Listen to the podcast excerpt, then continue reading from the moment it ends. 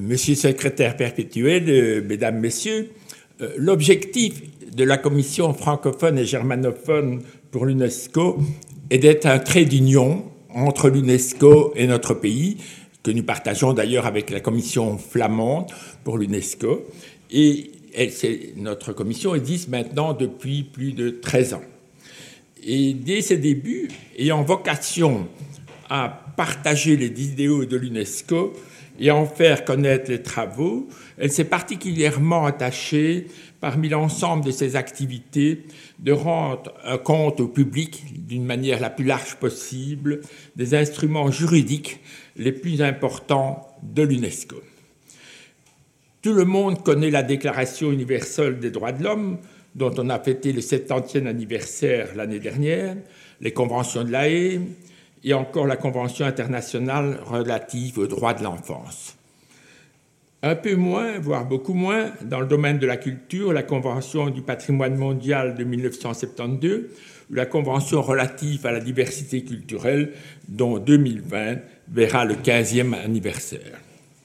L'arsenal juridique dont dispose l'UNESCO qui porte sur le patrimoine matériel ou immatériel, subaquatique, documentaire, représente pourtant une considérable valeur ajoutée en ce qu'il est censé réguler les activités humaines et étatiques dans le secteur peut-être le plus porteur de sens et d'identité, la culture. Et ces instruments conservent toute leur actualité, qu'on songe dans le contexte actuel à la Convention de 1954 sur la protection des biens culturels en cas de conflit armé.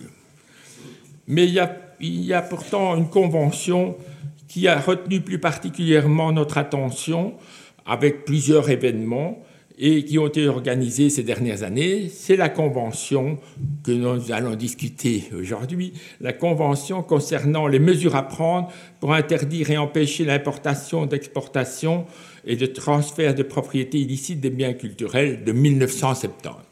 Pourquoi davantage marquer un intérêt par rapport à celle-ci? Il y a parfois des raisons politiques entre guillemets. C'est parce que la Belgique a mis 39 ans pour ratifier cet instrument.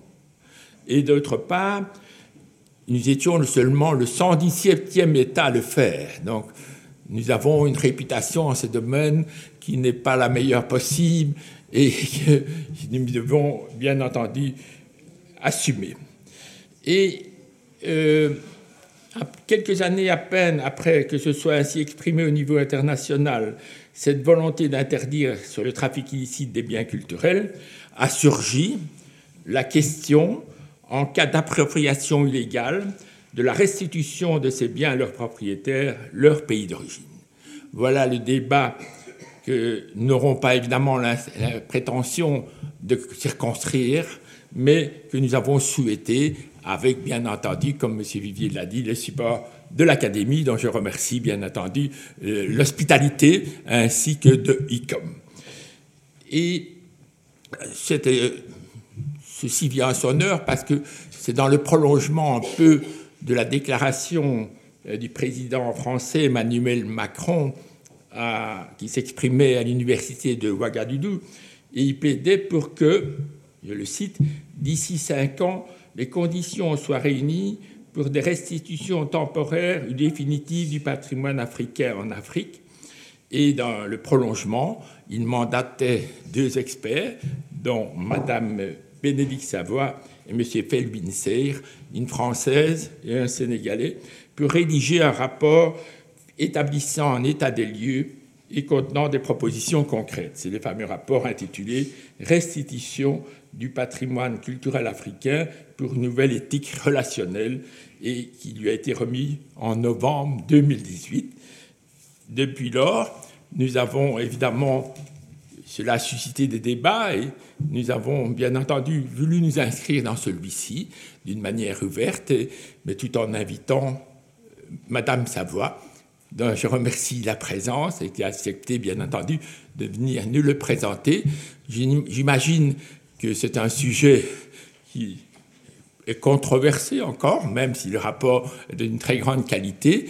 Et j'imagine aussi que les nombreux interlocuteurs de cette journée animeront le débat. Nous n'aurons pas évidemment non plus l'ambition de faire une clôture définitive, mais du coup, nous comptons sur euh, le recteur, M. Pierre de Marais, pour clôturer les travaux d'une manière euh, qui lui est propre, c'est-à-dire raisonnable et intelligente. Merci.